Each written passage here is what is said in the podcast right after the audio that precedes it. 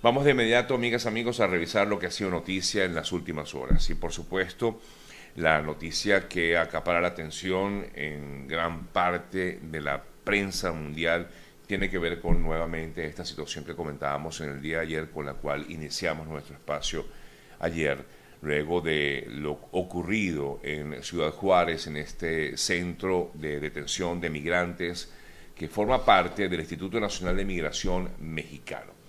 Eh, luego de varias informaciones que se publicaron en el día de ayer, donde en un principio hablaban de una gran cantidad de ciudadanos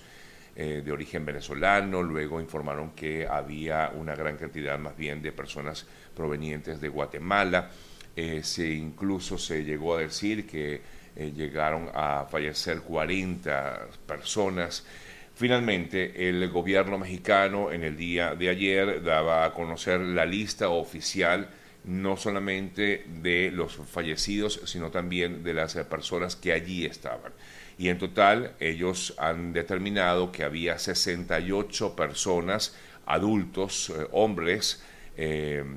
eh, que estaban en ese lugar, en teoría, supuestamente permaneciendo en ese espacio para ser reubicados o deportados. El presidente de ese país, Andrés Manuel López Obrador, en el día de ayer, daba a conocer la versión que supuestamente ellos eh, tenían de que este incendio que se registró en este centro de migratorio había sido provocado por los propios migrantes, lo que fue inmediatamente rechazado por los eh, familiares y otras personas sobrevivientes de derecho, indicando que no había sido así. Lo cierto de todo es que, como bien vimos a través de redes sociales y a través de algunos medios de comunicación, salió a la luz un eh, video en el cual se observa el momento en que se inicia ese incendio y según comentan algunos sobrevivientes, la persona o las personas que estaban vigilando a estos migrantes fueron incapaces de abrir la puerta para dejarlos salir a pesar de que se había iniciado ese incendio.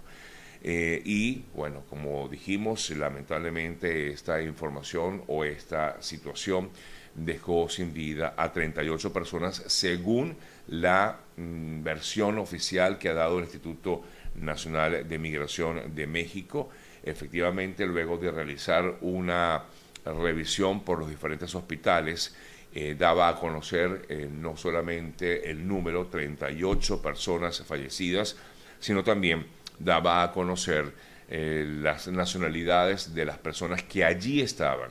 Voy a comentar o a decir que las personas que allí estaban no significa que todas estas personas fallecieron. Se encontraba un colombiano, una persona originaria de Ecuador, había también 12 salvadoreños, 28 guatemaltecos, también eh, se encontraban en el lugar unas 13 eh, personas provenientes de Honduras, de Honduras, quise decir, y 13 venezolanos.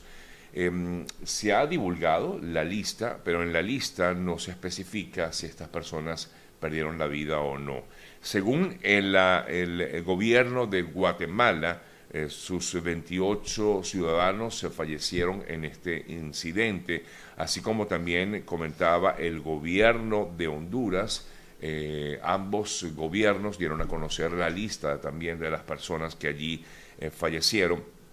y Honduras o el gobierno de Honduras también indicaba que los 13 eh, o que 13 de los 13, perdón, por lo menos 11 fallecieron en esta situación registrada ayer en Ciudad Juárez, en la noche de ayer o la noche en todo caso del día lunes. En relación con los venezolanos, al menos eh, se ha informado que cuatro de ellos, de los 13, han, eh, se encuentran en diversos hospitales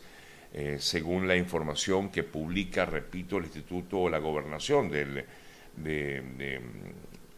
la Secretaría de Gobernación, quise decir, de eh, México, informa de 13 venezolanos y lo profundizo en ello debido a que nuestra audiencia en su mayoría es venezolana, de los cuales eh, Eduardo Carballo se encuentra en el hospital FEMAP, el Hospital de la Familia, Jason Catarí Rivas, eh, también en el mismo hospital, herido. Jesús Eduardo Velázquez eh, Perdomo, también en el mismo hospital. y Estefan Arango Morillo en el hospital de la familia FEMAP serían las cuatro personas que por lo menos hasta el momento se conoce están heridas y de origen venezolano que están, repito, en este hospital de la familia FEMAP. A raíz de esta situación ha habido una serie de acusaciones por parte de diversas organizaciones no gubernamentales que, de derechos humanos que exigen primero celeridad en la investigación y por otro lado también exigen respuestas por parte del gobierno de México. El eh, canciller Marcelo Ebrard en el día de ayer, en horas de la noche, daba a conocer información relacionada con el tema y asegura que responsables por la muerte de estos migrantes fueron presentados ante la Fiscalía General de la República de ese país. Eh, Ebrard dijo, eh, no obstante, no precisó la cantidad ni la identidad de los presentados ante la Fiscalía General de la República, es decir, de las personas que serían los responsables de este hecho, a pesar de que el gobierno mexicano, como ya decía, el propio presidente aseguraba que quienes habían dado inicio al incendio habían sido los propios eh, migrantes, razón por la cual ha habido una serie de protestas que se han dado desde anoche, o una vigilia en Ciudad Juárez, a las afueras justamente de este centro de migrantes y en la mañana de hoy también numerosos eh, ciudadanos de diversos países han eh, protestado, así como también algunas organizaciones no gubernamentales han también levantado su voz tanto en Ciudad Juárez como en otras partes de México. De hecho, tengo información eh, que en el día de hoy también hay eh, protestas en la propia capital mexicana. Ahora más adelante, en el transcurso del programa, vamos a tener primero a la doctora Yesenia Iacona y después vamos a conversar con una abogada de derechos humanos que se encuentra en México eh, y que ha venido también trabajando muchísimo con la comunidad de venezolanos que se encuentra en ese país. Eh, mientras eso ocurre, mientras el mm, canciller Ebrard afirmaba que había varias personas que se encontraban detenidas por este suceso y que han sido presentadas eh, ante las autoridades judiciales de ese país, hemos visto una serie de encontronazos, digámoslo así, entre ministerios del propio gobierno mexicano, el Ministerio del Interior y el Ministerio del Exterior, eh, pues digamos, ha habido eh, discusión o, dimes y diretes en torno a esta situación. Lo cierto de todo, amigas amigos, es que es una muy lamentable noticia que ha enlutado a varios países y que definitivamente muestra la vulnerabilidad que tienen esta gran cantidad de personas que lamentablemente transitan por este país. Algunos aseguran, eh, como ustedes saben, constantemente estamos hablando sobre este tema, el, tema del, paso de los migrantes, afirman muchos que incluso estar en México es peor que pasar por la llamada selva del Darién, que es una situación, como ustedes saben, muy, muy, muy traumática para cualquiera que transita por allí. Pero afirman que muchos de ellos apenas llegan a México, la situación es aún peor, es cada vez más y más difícil. Así amigos, eh, de hecho el Papa Francisco pidió rezar por los migrantes muertos en el incendio, es información del día de hoy. El Papa Francisco alzó también su voz en un rezo por los migrantes que fallecieron en este trágico incendio,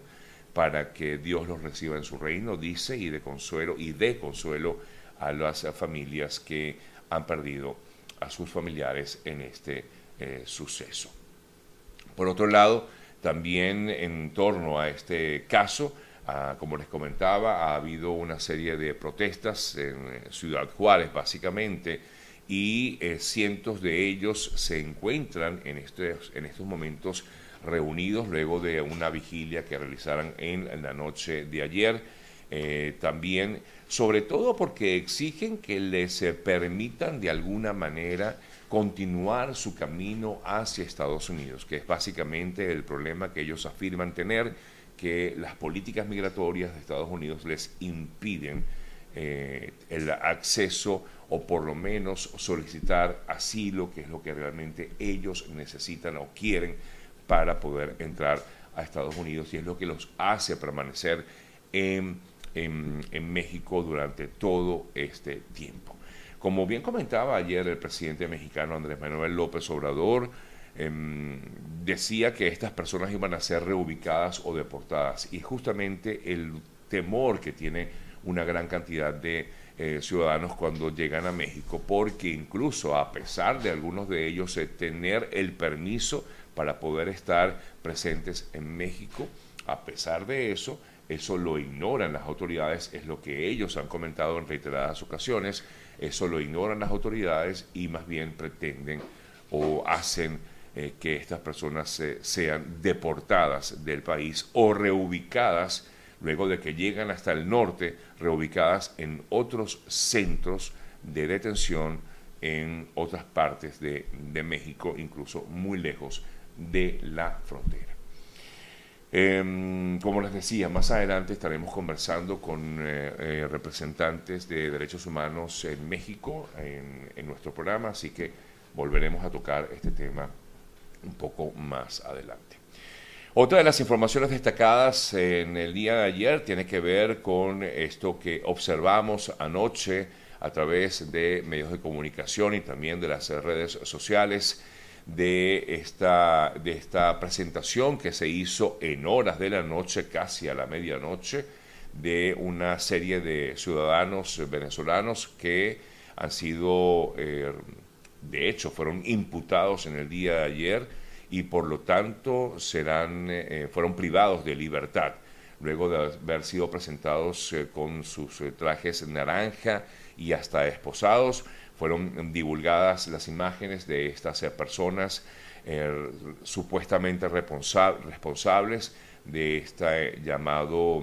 de esta trama de corrupción en PDVSA, así como también de otros hechos delictivos. Así pudimos observar pues, a estas personas que han sido detenidas. Em, el eh, fiscal Tarek William Saab dijo que son nueve funcionarios públicos, diez empresarios, el exdiputado Ugber Roa, eh, tres jueces, todos ellos estarían vinculados a esta trama de corrupción en PDVSA y también en otros casos, como es el hecho del alcalde de Tejerías vinculado a otro tema relacionado con su presunta vinculación con el llamado tren de Aragua. Em, bueno, eh, eh alguien me dice aquí que no estaban esposados. Sí, estaban esposados, de hecho se les vio con sus eh, trajes naranjas y tenían sus esposas, en, por lo menos así lo pude ver yo, ¿no? Si me equivoco, pues no, sí, yo los vi, yo los vi esposados o por lo menos estaban como atados ¿no? a al cuerpo. Era una manera de, de esposarlos. Ahora bien, ante todo esto, la gran pregunta que muchos se hacen es si realmente el eh, exministro del petróleo Tarek, Tarek eh, El Aizami habría estado vinculado o no con este tema, ¿qué ha sido de la vida de él? Es lo que todos nos preguntamos. Nadie ha sabido exactamente nada acerca de la eh, condición que tiene en estos momentos Tarek El Aizami.